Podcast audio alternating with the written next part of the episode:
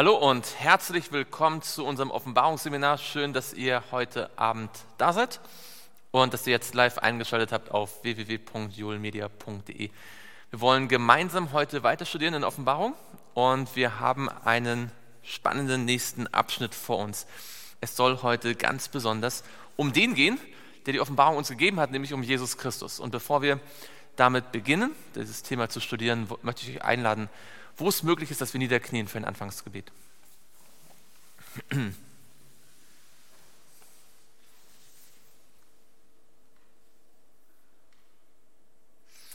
Lieber Vater im Himmel, du bist unser Lehrer und du hast uns die Offenbarung gegeben durch Jesus, weil du unser Freund sein möchtest und weil du uns zeigen möchtest, was kommen wird und wie wir darauf vorbereitet sein können. Aber vor allem, damit wir lernen, wie das Evangelium unser Leben verändert. Lieber Vater im Himmel, ich möchte dich bitten, dass du heute durch deinen Heiligen Geist zu unseren Herzen sprichst, dass wir die Wahrheit erkennen, wie sie für uns persönlich in unserem Leben heute wichtig ist. Herr, ich möchte dich bitten, dass du alles Störende fernhältst, seines Dinge von außen, seines eigenen Gedanken dass wir zu deinen Füßen sitzen dürfen und dass du jetzt unser Lehrer bist nach deiner Verheißung. Im Namen Jesu. Amen.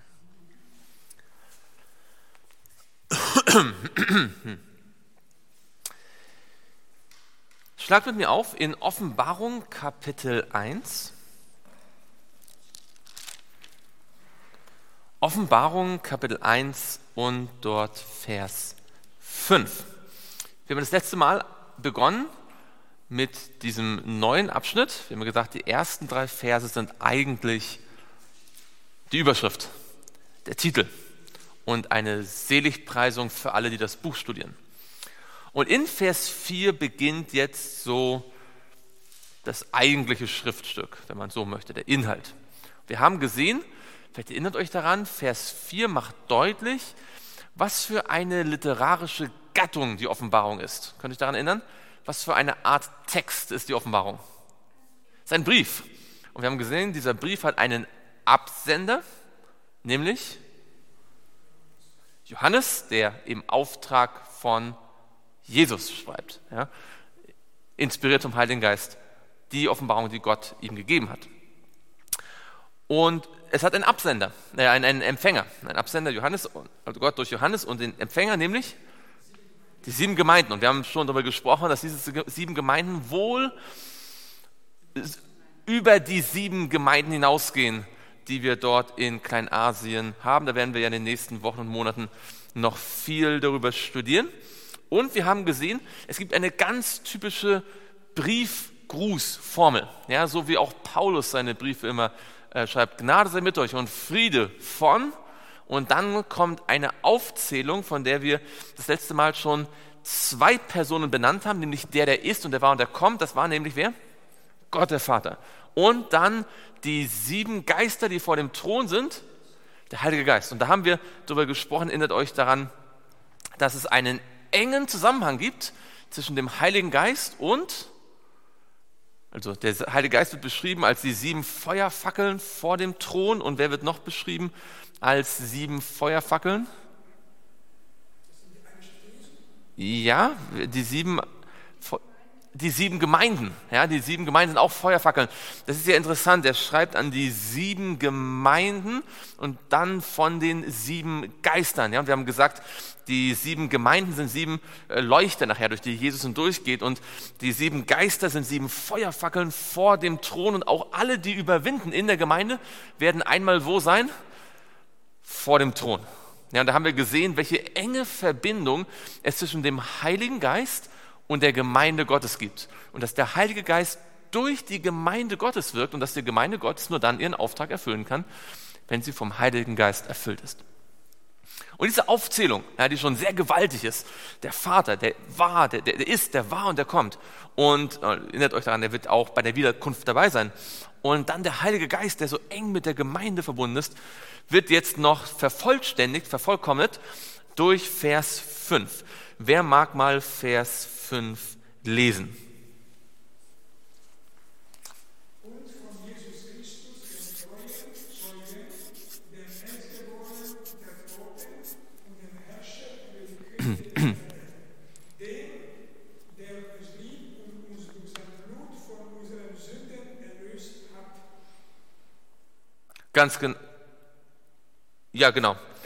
Durch sein Blut, ganz genau. Und dann geht es ja weiter in Vers 6. da kommen wir dann demnächst noch dazu. Also hier sehen wir jetzt ganz deutlich, wir haben den Vater, wir haben den Sohn, äh, wir haben den Heiligen Geist und wir haben den Sohn. Haben wir letztes Mal schon gesehen.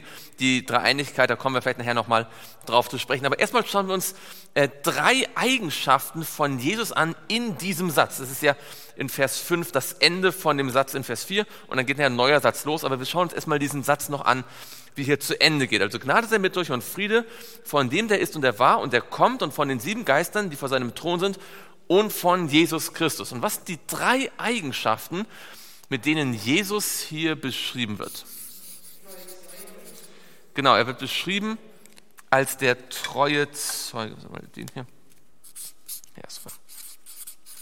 Der treue Zeuge und dann der Erstgeborene aus den Toten. Und, genau, der Herrscher oder Fürst über wen? Die Könige der Erde. Das ist interessant. Nun, wir haben ja schon über den Namen Jesus Christus ausführlich Gedanken gemacht. Nämlich, wo kam der schon vor in der Offenbarung?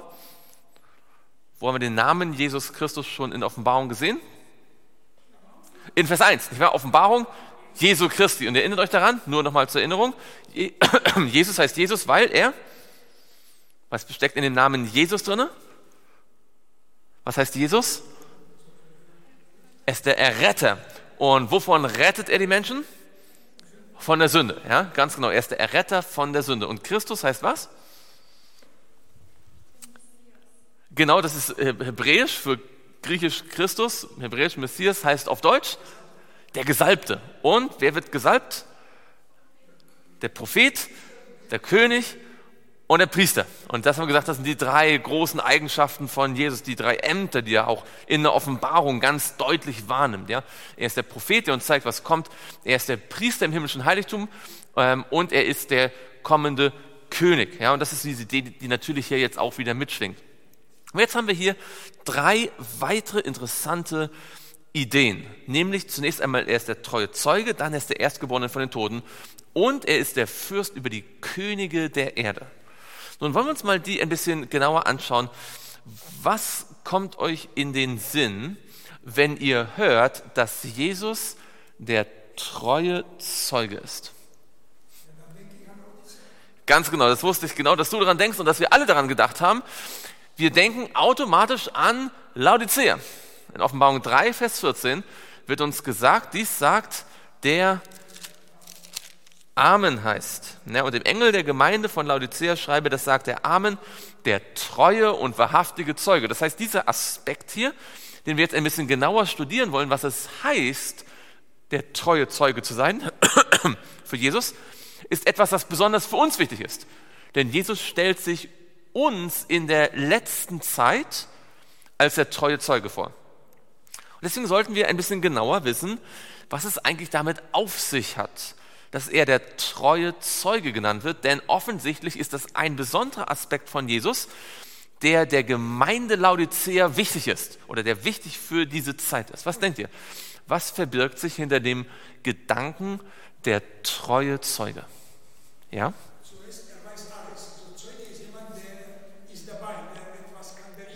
Also er weiß alles. Ein Zeuge, der ist ein Augenzeuge vielleicht gewesen, ein Ohrenzeuge. Er kann berichten über das, was wirklich stattgefunden hat.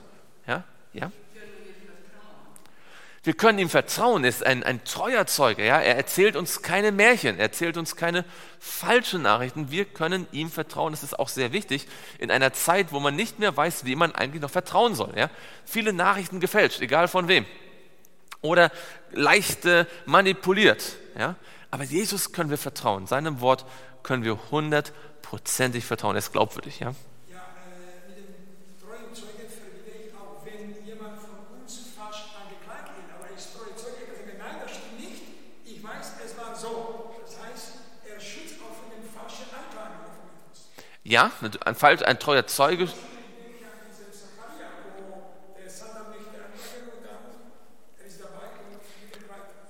Sacharja 3 ist eine ganz äh, wichtige Geschichte, wo, es eine, wo der Satan den, den Joshua anklagt und Jesus aber für ihn eintritt. Ja, also das ist nicht nur sozusagen, er kennt nicht nur die Wahrheit über unsere Vergangenheit und über unsere Sünden, er kennt auch die Wahrheit über unseren Glauben.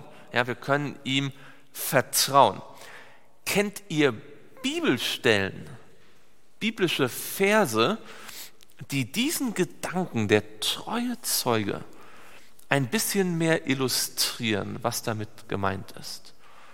Also wir haben schon Offenbarung 3, Vers 14 genannt, das kennen wir gut, aber ich meine mal vor der Offenbarung, also in den anderen 65 Büchern der Bibel, kennt ihr da Bibelstellen über den treuen Zeugen? So eine Idee, dass jemand als treuer Zeuge genannt wird, weil das muss ja hier im Hintergrund mitschwingen. Ja? In der Offenbarung, wisst ihr ja, kommt selten etwas zum ersten Mal vor. Ja? In der Regel greift es Dinge auf, die vorher schon mal in der Bibel angesprochen worden sind. Fällt jemand an was? Hat jemand mal so eine Stelle von euch gesehen? Wir schauen uns mal ein. Hm?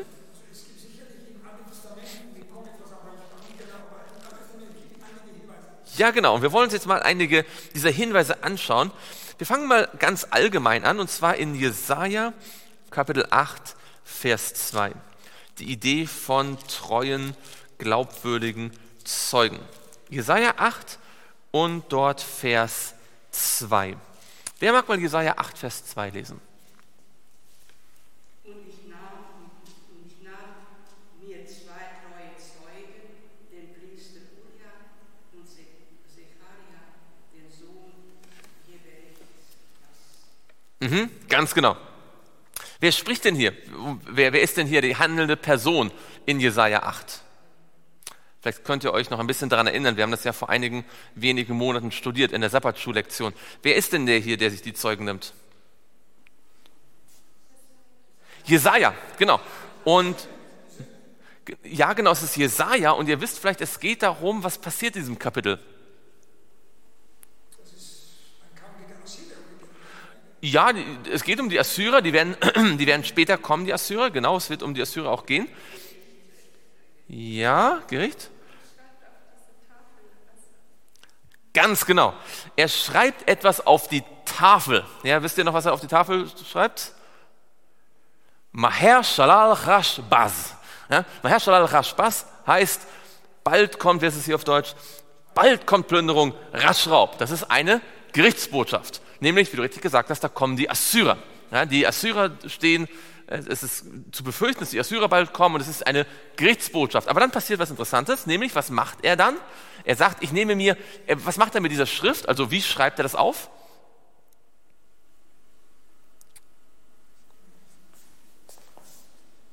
Es wird sehr deutlich, es wird gesagt, wie er es aufschreibt. Nämlich mit, genau, mit deutlicher Schrift, also so, dass man es gut lesen kann. Er möchte, dass es gelesen wird. Und dann nimmt er sich zwei Zeugen. Und zwar, was für Zeugen? Genau, glaubwürdige Zeugen. Was sollen die wohl jetzt bezeugen? Die sollen bezeugen, dass Jesaja das so geschrieben hat. Ja, also sie sollen bezeugen, dass das die Botschaft war. Ja, so. Und jetzt passiert was als nächstes? Ihr kennt vielleicht die Geschichte. Was passiert als nächstes? Jesaja geht zu seiner Frau ein und sie wird schwanger und sie gebiert einen Sohn und wie nennt er den? Maher Shalal Rashbas, genauso nennt er ihn, Maher Shalal Rashbas. Und da wird sozusagen deutlich, dass es quasi auch eine gewisse äh, Prophezeiung gewesen ist und dieser Junge jetzt die quasi fleischgewordene Prophezeiung ist. Ja, und ihr wisst vielleicht, dieser Junge äh, ist auch verbunden mit der Idee von Immanuel. Ja, habt ihr, haben wir damals vielleicht ausführlich studiert. Äh, ansonsten könnt ihr es auf Joel Media nochmal anschauen, ähm, auf, auf unserem YouTube-Kanal über Mahershala Rashbas. Aber der Punkt ist der jetzt, was für unser Thema wichtig ist. Jesaja hat etwas aufgeschrieben gehabt und dann hat er glaubwürdige Zeugen dazu genommen. Und was sollten die glaubwürdigen Zeugen machen? Also nur mal, das haben wir gerade gesagt, nur nochmal, um, um uns in Erinnerung zu rufen, was sollten die machen, die glaubwürdigen Zeugen? Was war ihre Funktion? Offensichtlich. Wenn ich etwas aufschreibe Und dann nehme ich mir zwei Zeugen. Was ist ihre Funktion? Vielleicht unterschreiben Sie, ja? Sie sollen die Botschaft bestätigen und sagen, das ist wirklich die Botschaft, die er geschrieben hat. Jesus als der treue Zeuge zunächst einmal bestätigt den Text der Prophezeiung. Er ist der treue Zeuge und bestätigt, dass das, was Johannes aufgeschrieben hat, wirklich von ihm ist. Ja? Und das ist ein ganz wichtiger Punkt, weil wir sind ja immer noch am Anfang der Offenbarung. Jesus selbst sagt, er ist der treue Zeuge. Jetzt schauen wir uns noch ein anderes Beispiel an, und zwar in Jeremia 42. Ähm, das war jetzt allgemein über treue Zeugen sozusagen im Alltag. Jeremia 42 und dort Vers 5.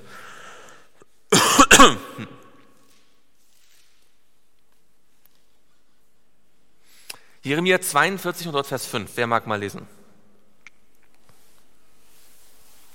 Da sprachen sie zu Jeremia: Der Herr sei ein wahrhaftiger und zuverlässiger Zeuge gegen uns, wenn wir nicht nach dem ganzen Wort handeln, mit dem der Herr dein Gott dich zu uns senden wird.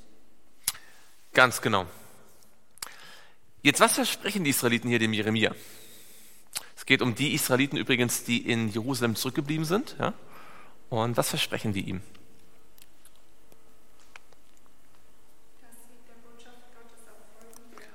Genau, ihr wisst vielleicht, was der Kontext ist.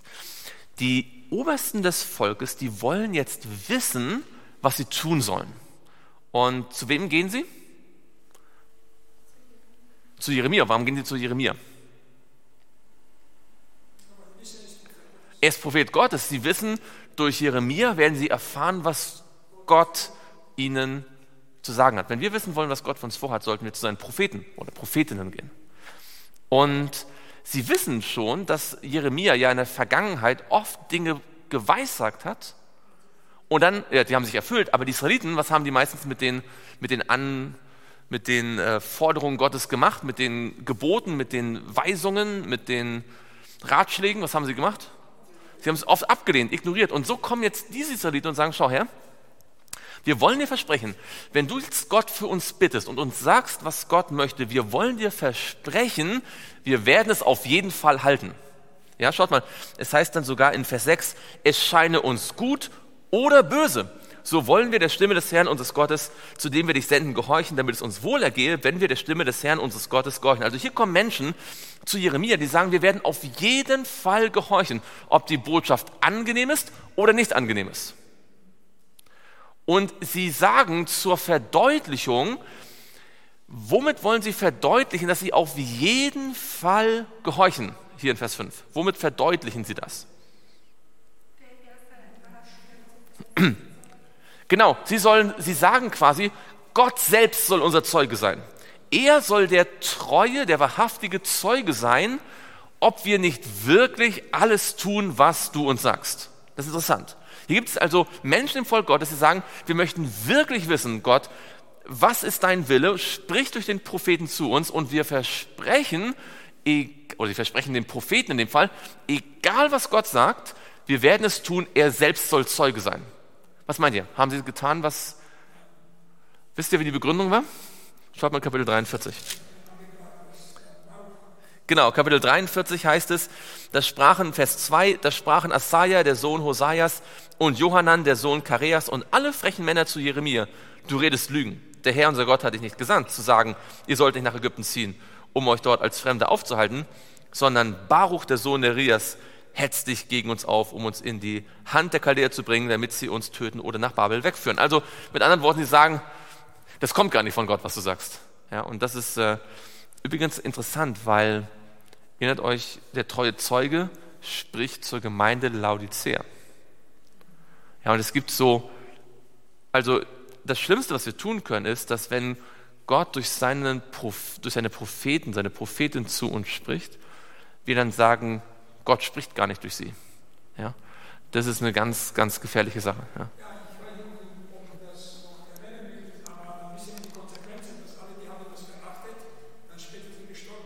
In Ägypten, ja, ganz genau. Aber hier ist interessant, wie die Israeliten, und das ist ja für unser Thema jetzt wichtig, Gott selbst zum Zeugen gemacht haben. Und zwar über die Frage, ob sie Gottes Wort gehorchen werden oder nicht. Und zwar unabhängig davon, ob es ihnen gefällt oder nicht. Und das hat hiermit mit dieser Frage zu tun. Werden sie dem Wort Gottes wirklich gehorchen? Also der treue Zeuge bestätigt, dass das, was in der Bibel steht, wirklich die Wahrheit ist, wirklich das, was Gott wirklich hat aufschreiben lassen. Aber er beobachtet auch oder er ist sozusagen auch dazu da, um zu sehen, ob die Menschen auch wirklich dem Wort Gottes folgen, wie es dort steht. Oder nicht am Ende doch wieder ihre eigenen Ideen äh, umsetzen, weil sie sagen, ja Gott, das hat Gott gar nicht so gemeint oder so. Das ist in unserer Zeit ganz, in unserer Zeit vielleicht enorm wichtig, weil was nützt es, wenn ich glaube, die Bibel ähm, ist ein tolles Buch und vieles davon ist inspiriert, aber wenn ich die Aussagen der Bibel, die mir persönlich nicht gefallen oder die ich nicht wahrhaben möchte, wenn ich die ignoriere, ja, das, ist, das ist gefährlich. Jetzt schauen wir weiter und zwar in Psalm 88.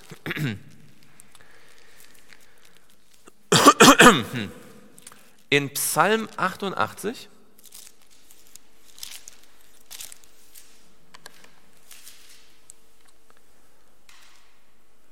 Ist es Psalm 88? Moment. Moment, ich habe hier einen falschen Sekunde. Ich brauch, muss kurz einmal nachschauen. Falschen Vers aufgeschrieben. Glaube ich. Eine Sekunde. Nicht Psalm 8. Ah, Psalm 89, Entschuldigung. Psalm 89, Vers 36 bis 38. Psalm 89, Entschuldigung, habe es hier falsch geschrieben. Psalm 89, Vers 36 bis 38. Jetzt schauen wir uns mal den Vers an, das ist sehr interessant. Dort heißt es, einmal habe ich bei meiner Heiligkeit geschworen, niemals werde ich David belügen. Wer, wer spricht hier? Scott, oder? Gott spricht hier in Vers 36. Sein Same soll ewig bleiben und sein Thron wie die Sonne vor mir. Wie der Mond soll er ewig bestehen und wie der Zeuge in den Wolken zuverlässig sein. Was ist so die generelle Aussage, die Gott hier macht in diesem Abschnitt? Was ist so die Hauptidee? Also was ich sage, das steht. So wie Ja, das stimmt, aber das ist also so ähnlich. Es geht hier gar nicht so sehr um das Wort Gottes, obwohl das auch ganz wahr ist, was du sagst, das Wort Gottes bleibt ewig bestehen. Aber worum geht es eigentlich hier? Hier geht es nicht um das Wort Gottes eigentlich, sondern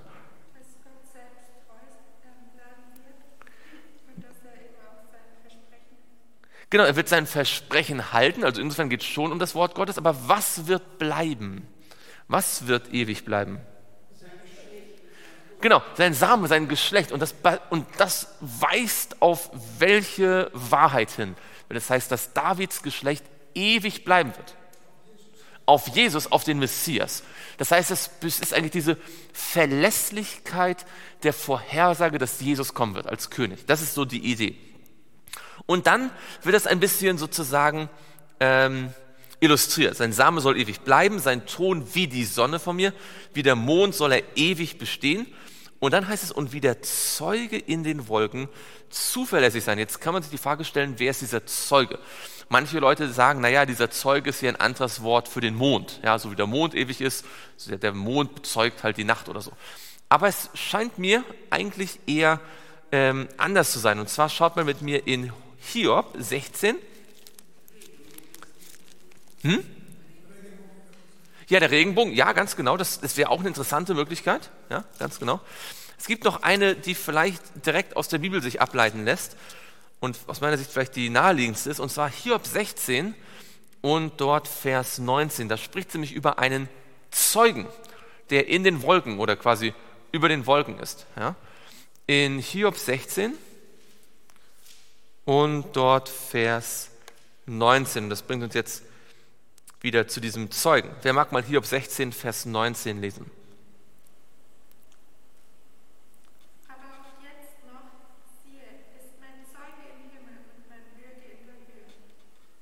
Ganz genau. Von wem redet Hiob hier? Er redet von Jesus, er redet von seinem Zeugen, von seinem Bürgen, der für ihn eintritt. Wir haben hier also eine Idee, auch dass Zeuge nicht nur derjenige ist, der sozusagen gegen jemand aussagt, sondern auch für jemanden eintritt. Könnt ihr das sehen? Zeuge ähm, und Bürger. Der treue Zeuge, der treue, schon Hiob wusste, dass Jesus im himmlischen Heiligtum,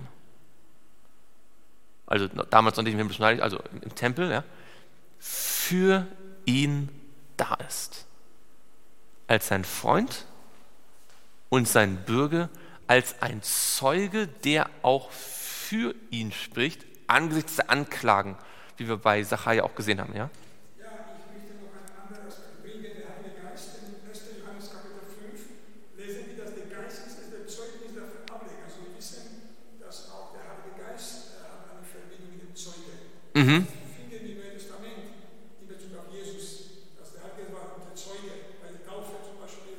Ja. Also der Heilige Geist bezeugt das ganz genauso. Schauen wir in Jesaja 55. Und hier haben wir jetzt sozusagen einen ganz entscheidenden äh, Vers, der das jetzt hier illustriert. Jesaja 55 und dort Vers 4. Wir können mal Vers 3 lesen, Vers 3 und 4, weil das nimmt diesen Gedanken von Psalm 89 wieder auf. Jesaja 55 und dort Vers 3 und 4. Neigt eure Ohren her und kommt her zu mir. Hört, so werden wir lieben. Ich will mit euch einen ewigen Bund schließen, euch die beständigen Gnaden Davids zu geben. Siehe, ich habe den Völkern zum Zeugen gestellt, zum Fürsten für sich und zum Gebieter. Genau, also worum geht es in Vers 3? Worum geht es in Vers 3? Genau, einen ewigen Bund und zwar, der wird hier beschrieben als, wie wird dieser ewige Bund beschrieben? Genau, beständig, ja. Und zwar wird der Bestand die beständigen oder die ewigen Gnadengüter Davids. Und die Gnadengüter Davids, das sind die Dinge, die Gott dem David gegeben hat, versprochen hat. Die Gnade, die ihm versprochen hat. Und wir haben gerade gelesen im Psalm 89, was hat Gott dem David versprochen? Was hat ihm versprochen? Sein Geschlecht wird ewig bleiben und wir wissen, das erfüllt sich dadurch, dass einer aus dem, aus dem Stamm Davids, also aus, aus, dem, aus dem Geschlecht Davids, ewig regieren wird. Das ist also eine messianische Prophezeiung. Und das ist der ewige Bund, ja, dann, in dem Jesus Mensch wird in dem Geschlecht Davids und sich mit der Menschheit verbindet und quasi König der Menschheit wird, erfüllt sich diese Vorher Vorhersage. Und das ist natürlich die Grundlage des Evangeliums. Gott wird Mensch, um uns zu retten, um dann über uns regieren zu können, über uns zu herrschen können. Das ist der ewige Bund. Und dann sagt er hier, interessanterweise, er, ich habe ihn zum was bestimmt? Zum? Zum Zeugen für wen? Für die Völker, genau. Das heißt, dieser Begriff treue Zeuge ist nicht allein darauf beschränkt, dass Jesus der Adventgemeinde in der Endzeit zur Laodicea etwas sagen will. Das ist zwar ein wichtiger Aspekt, aber das ist längst nicht alles. Jesus ist hier nach Jesaja 55 der Zeuge für alle Völker und zwar parallel zu einem anderen Gedanken in dem Vers, in Vers 4. Was ist der andere Gedanke? Er ist ein Zeuge, Gott hat ihn bestimmt, zum Zeugen für alle Völker und zum Fürsten und Gebieter über die anderen Völker. Haben wir so eine ähnliche Idee auch in Jesaja, äh, in, in Offenbarung 1? Ja, und zwar hier der Fürst über die Könige der Erde. Könnt ihr sehen? Das heißt, wenn es heißt, er ist der treue Zeuge und der Erstgeborene von den Toten und der Fürst über die Könige der Erde, sind das nicht drei unabhängige Ideen, die so nebeneinander gruppiert werden, sondern die hängen zusammen. Die werden hier zusammen erwähnt, weil die auch in dem Alten Testament schon zusammen erwähnt werden. Er ist der Zeuge, das heißt der König. Wenn Jesus hier als der treue Zeuge benannt wird, wir denken zuerst an Laodicea, denken daran, dass Jesus mir und uns als Gemeinde etwas sagen muss, uns tadelt, und dann lesen wir das zurück in Offenbarung 1. Aber eigentlich wäre es sinnvoller, andersrum zu denken, erstmal in Offenbarung einzuschauen, was bedeutet es eigentlich, ein treuer Zeuge zu sein. Und dann stellen wir fest, er ist der König über die ganze Welt. Gott hat ihn bestimmt zum Zeugen über alle Völker und in der Funktion redet er jetzt zu uns in Laodicea. Seht ihr, das ist, dreht sich dann andersrum, der Gedanke. Und das, glaube ich, ist etwas, was wir in unserer Laodicea, in unseren Laodicea-Predigten manchmal nicht so präsent haben, dass Jesus als der König der Welt zu uns spricht. Das werden wir dann, wenn wir Laodicea anschauen, mal in vielen Monaten die Gelegenheit haben, das ausführlicher anzuschauen. Genau, schauen wir weiter in Johannes 3 und dort Vers 11.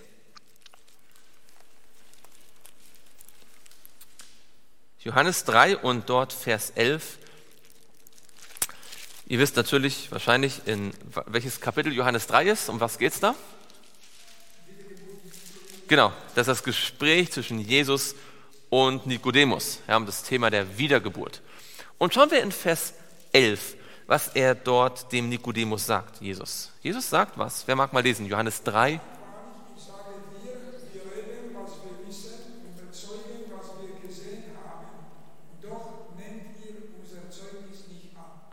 Ganz genau. Also Jesus sagt, dass er etwas bezeugt. Was bezeugt er denn?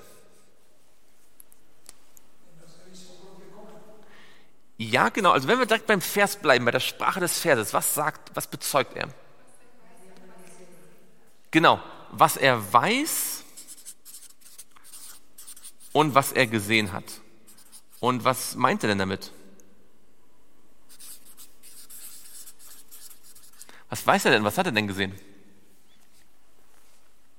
Weil es ist ja die Idee eines Zeugen. Ja? Ein Zeuge sagt vor Gericht das aus, was er gesehen hat. Ja? Wenn mal im Verkehrsunfall gewesen ist, sagt der Zeuge, ich war an der Straße so und so und ich habe gesehen, wie ein rotes Auto auf ein weißes Auto, ich habe gesehen, wie dann die Reifen gequietscht haben und so weiter. Ich habe das gesehen. Was hat Jesus gesehen, was er weiß? Steht nicht in dem Vers, aber versetzt euch in die Lage. Jesus, das ist interessant, weil Nikodemus kommt ja zu Jesus und fragt ihn was, oder sagt ihm was. Er sagt, wir glauben, dass du ein, ein Lehrer bist, von Gott gesandt. Ja? Dann wer kann die Zeichen tun und die Wunder und so weiter, die du tust? Und Jesus sagt, schau mal her. Was sagt er? Wenn du nicht von, von neuem geboren bist. Ja, das ist etwas, was Nikodemus überhaupt nicht auf dem Schirm hatte.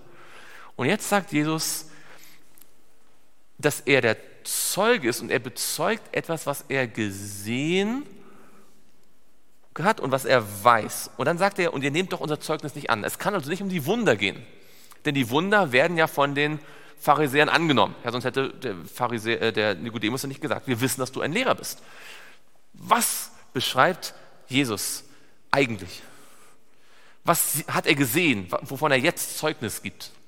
Er sagt, wir geben Zeugnis von dem, was wir wissen, was wir gesehen haben.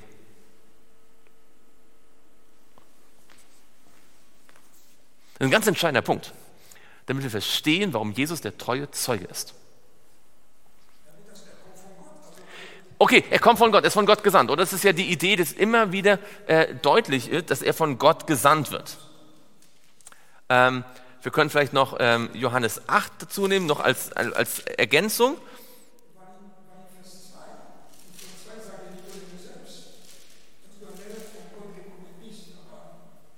Ja? Schauen wir in Johannes 8, das wird vielleicht noch deutlicher, weil ich glaube, das ist hier an einem richtig wichtigen Punkt, weil wir sagen oft der treue Zeug, aber wir sind, weil man nicht, uns ist es vielleicht nicht ganz so klar, was das eigentlich bedeutet. Schaut mal in Johannes 8, Vers, ab Vers 14. Johannes 8, ab Vers 14, da heißt es, Jesus antwortete und sprach zu ihnen, auch wenn ich von mir selbst Zeugnis ablege, so ist mein Zeugnis doch glaubwürdig, denn ich weiß, und wie geht's weiter? Ich weiß, woher ich gekommen bin und wohin ich gehe. Ihr aber wisst nicht, woher ich komme und wohin ich gehe. Ihr wisst, Jesus hat zu Nikodemus gesagt, ich bezeuge etwas und was ich gesehen habe und was ich weiß und ihr nehmt unser Zeugnis nicht an. Jetzt sagt er, ich weiß genau, dass mein Zeugnis war, denn ich weiß, woher ich komme und wohin ich gehe. Ja, woher kommt er denn und wohin geht er? Er kommt von Gott. Also was bezeugt er? Was bezeugt Jesus auf der Erde? Als er auf die Erde gekommen ist, was hat er bezeugt? Hm? Er hat bezeugt, wie Gott ist. Denn im Gegensatz zu den Menschen hat er Gott gesehen. Und im Gegensatz zu den Menschen hat er Gott gehört.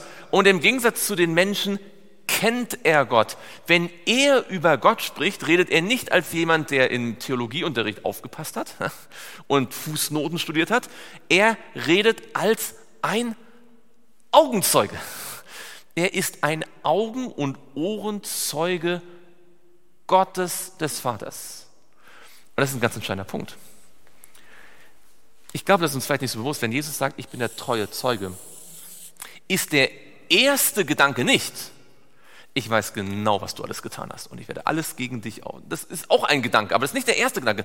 Der erste Gedanke, wenn Jesus sagt, wir bezeugen etwas, dann hat Jesus ja, Jesus hat nicht über die Sünden der Pharisäer so viel gesprochen, er hat auch nicht über ihre positiven Werke gesprochen, er hat gesprochen über seinen Vater. Er hat bezeugt, wie Gott wirklich ist.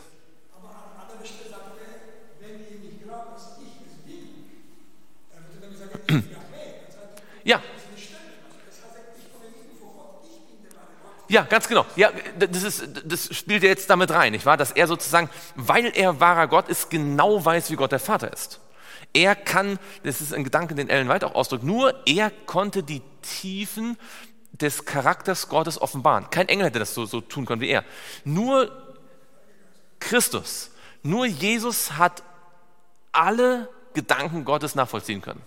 Kein Engel konnte alle Gedanken Gottes nachvollziehen. Kein Engel konnte genau wissen, was Gott sich dabei gedacht hat und dabei gedacht hat. Für die Engel selbst sind viele Dinge im großen Kampf ein Rätsel, ein, ein, ein Mysterium. Sie, sie schauen da hinein, sie wollen es besser verstehen. Aber Jesus muss nicht erst lernen, er weiß, was Gott denkt. Er kann Gott bezeugen. Und zwar für wen? Was haben wir gesagt in Jesaja 55? Er ist der Zeuge für alle Völker. Er soll allen Völkern auf der ganzen Erde bezeugen, wie Gott der Vater ist. Der war und der ist und der kommen wird. Ja? Und ich glaube, wenn wir das einmal so richtig verstanden haben, dann macht plötzlich auch, gibt es ein neues Licht auf die Laodicea-Botschaft. Jesus ist derjenige, der bezeugt, wie Gott ist. Und deswegen steht es in Johannes 18 auch, ihr kennt vielleicht die Geschichte, Johannes 18 und dort Vers 37. Das hängt jetzt nämlich mit der Frage zusammen, ob er ein König ist. Ja, ihr wisst ja vielleicht, ja. In Johannes 18 wird Jesus vor wen gebracht? Vor den, nicht Herodes, sondern vor, nicht Herodes, sondern, ah doch, Herodes, Herodes auch in Johannes 18? Nee, in Johannes 18 glaube ich nicht. Genau, Pilatus. Genau, also vorher Kaiaphas und so, aber in Vers 37 ist er in, vor Pilatus. Und was fragt ihn Pilatus? Bist du ein König? Ja, wir sehen hier, treuer Zeuge, König, Jesaja 55. Ja? Ähm, aber Pilatus denkt nur an einen König, ja, an den politischen König von, von Israel oder so. Das schaut in, schaut in Vers 37. Da sprach Pilatus zu ihm: So bist du also ein König? Jesus antwortete: Du sagst es, ich bin ein König. Ich bin dazu geboren und dazu in die Welt gekommen, dass ich der Wahrheitszeugnis gebe. Er ist nicht in die Welt gekommen, schaut her. Er ist nicht primär in die Welt gekommen, um den Menschen zu sagen, Nikodemus, ich weiß ganz genau, was du alles falsch gemacht hast. Ich bin ein treuer Zeuge. Er ist nicht in die Welt gekommen, um den Israeliten zu sagen, ich kenne all eure Sünden. Ich bin ein treuer Zeuge. Er ist zuerst primär in die Welt gekommen, um den Nikodemus und den Pharisäern und dem ganzen Volk und allen Menschen zu sagen, ich weiß, wie Gott wirklich ist. Ich bin der treue Zeuge. Ich sage euch die Wahrheit. Die Wahrheit über das Leben, die Wahrheit über den Tod, die Wahrheit über, über die Ehe, die Wahrheit über die Schöpfung, die Wahrheit über alles, was Gott gemacht hat, alles, was Gott wichtig ist, die Wahrheit über das Gesetz, die Wahrheit über Heiligung, die Wahrheit über Erlösung, die Wahrheit über das Reich Gottes, über Frieden, über Gerechtigkeit, über alles. Ich sage euch die Wahrheit. So ist es wirklich. Deswegen bin ich da. Und das ist sein Königreich. Denn das Reich Gottes ist nicht Essen und Trinken, sondern Gerechtigkeit, Friede und vor dem Heiligen Geist. Und deswegen ist er als der Zeuge auch gleichzeitig der Fürst, der König. Und deswegen sagt er das ja hier, ähm, dass ich der Wahrheit Zeugnis gebe, jeder, der aus der Wahrheit ist, hört meine Stimme. Wisst ihr, wie, ähm, ihr wisst vielleicht, wie Paulus dieses Bekenntnis nennt, dass er sagt, als er sagt, ich bin in die Welt gekommen, um der Wahrheit Zeugnis zu geben. Wisst ihr, wie Paulus das nennt im Timotheusbrief? Er sagt zu Timotheus, dass äh, Jesus das gute Bekenntnis abgegeben hat vor Pilatus. Ja, Jesus hat das gute Bekenntnis bezeugt.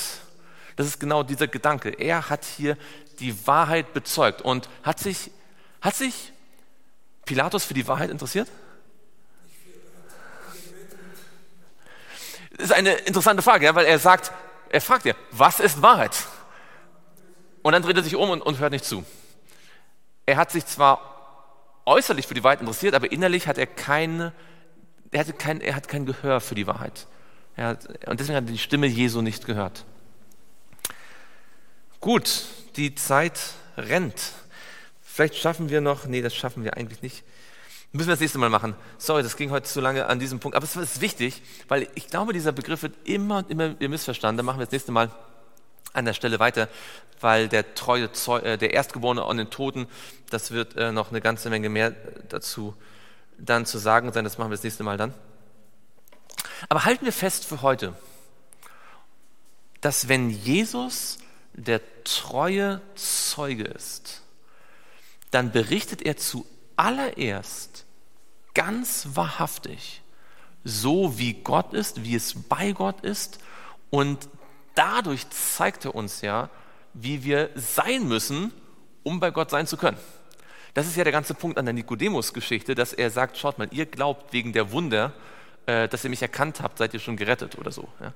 Aber ihr müsst von neuem geboren werden, denn ich sage euch, so ist Gott wirklich. Und wenn ihr von neuem geboren werdet, könnt ihr gar nicht in das Reich Gottes kommen. Das heißt, weil er uns die Wahrheit sagt über Gott, kann er uns auch den Weg weisen, wie wir dorthin kommen. Das ist der Punkt. Und weil er uns den Weg weisen kann, wie wir dorthin kommen, kann er uns dann auch zeigen, wenn wir vom Weg abfallen. Und wenn man das von der Seite aus betrachtet, macht auch die Laodicea-Botschaft plötzlich ganz genommen Sinn, denn Laodicea hat genau das gleiche Problem wie Nikodemus, oder? Was hat Nikodemus gedacht? Ich weiß alles und ich bin reich und habe Überfluss und mir mangelt es an nichts, ja? Und ich bin froh, dass ich jetzt hier auch noch den Jesus sprechen kann. Und wusste nicht, dass er arm und erbärmlich und blind und bloß und jämmerlich war. Und so wie Jesus sagt, ich bezeuge, wir bezeugen euch, was wir wissen, aber ihr nehmt es nicht an. So hat auch Laodicea das Problem, dass Jesus ihnen sagt, was sie wirklich brauchen und sie, sie wollen es nicht annehmen. Ja?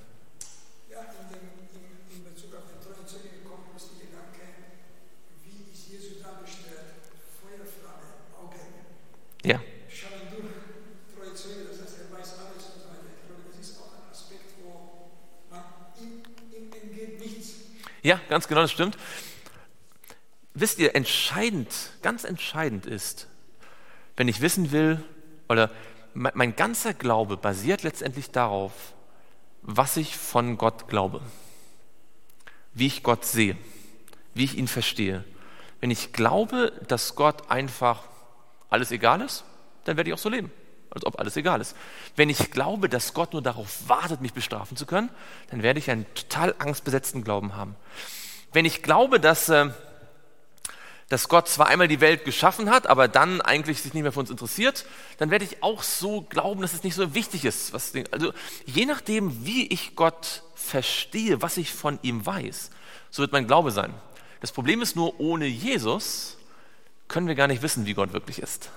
Weil der Einzige, der wirklich weiß, wie Gott ist, der uns bezeugen kann, so ist er wirklich. Man könnte sich also vorstellen, wie in einem großen Gerichtssaal und da kommt, kommen alle möglichen Zeugen. Ja, Der eine sagt, oh, Gott ist so und der andere sagt, Gott ist so. Ja, ich habe das erlebt, ja, und ich habe das erlebt. Da kommt der Mohammed und da kommt der, äh, der Buddha, ja, und dann, dann kommen vielleicht andere und Menschen, ja, die, die sagen alle, Gott ist so, das Göttliche ist so. Und dann kommt Jesus und sagt, ich weiß, wie Gott ist. Gott ist so und so und so und so und so, denn im Gegensatz zu allen anderen, die nur spekulieren, habe ich ihn gesehen. Und ich habe mit ihm gelebt und zwar von Ewigkeit. Niemand kennt Gott so wie ich. Und das sollte uns bewusst machen, dass wenn wir glauben, dass wir die Laodicea-Botschaft ignorieren können und gleichzeitig mit Gott eine Verbindung haben, dann haben wir etwas Fundamentales nicht verstanden. Denn Jesus sagt in der Laodicea-Botschaft letztlich, ihr kennt Gott, den Vater, nicht richtig. Denn ich bezeuge euch, wenn ihr ihn kennen würdet, würdet ihr nicht so handeln, wie ihr jetzt handelt. Das, was Laodicea am meisten braucht, ist nicht mehr Anstrengung oder mehr, ich, ich äh, will noch mehr erreichen, sondern sie müssen Gott, den Vater, richtig erkennen, weil wenn sie wissen, wie er ist, dann werden sie durch die Kraft Jesu und durch das Anschauen verwandelt werden. Was sagt Jesus? Das ewige Leben ist, dass sie dich, den du allein wahrer Gott bist, den du gesandt hast, Jesus Christus erkennen. Ja. Ja, Kollege, danke. Psalm 16, 16 habe ich von David gesprochen, ich habe den Herrn alle Zeit vor Augen. Das ist auch, das heißt, Ja. er er ist der Zeuge. Ja, Er sagt, er steht er mir zur Rechten, so mag ich nicht. ja. Ganz genau. Nächstes Mal schauen wir dann weiter, was es heißt, dass er der Erstgeborene aus den Toten ist und der Fürst über die Könige der Erde. Das, das wird noch ein paar andere Aspekte dann geben. Aber nehmen wir das mit, dass, Je dass niemand über Gott so urteilen kann und so genau über Gott reden kann wie Jesus. Und dass alles, was Jesus sagt, jedes Gleichnis, jede Predigt, jedes Wunder eigentlich dazu diente, quasi wie in einem Gericht zu sagen, ich habe Gott gesehen, ich weiß, wie Gott ist. Was ich euch jetzt sage, präsentiert Gott, wie er wirklich ist. Und wenn wir Jesus glauben, ihm folgen, dann lernen wir Gott kennen, wie er wirklich ist und dann haben wir auch den Weg zum ewigen Leben. Und deswegen steht das hier ganz am Anfang. Er ist der treue Zeuge. Er ist auf die Erde gekommen, um zu bezeugen, wie Gott ist. Und noch gemeinsam niederknien und beten.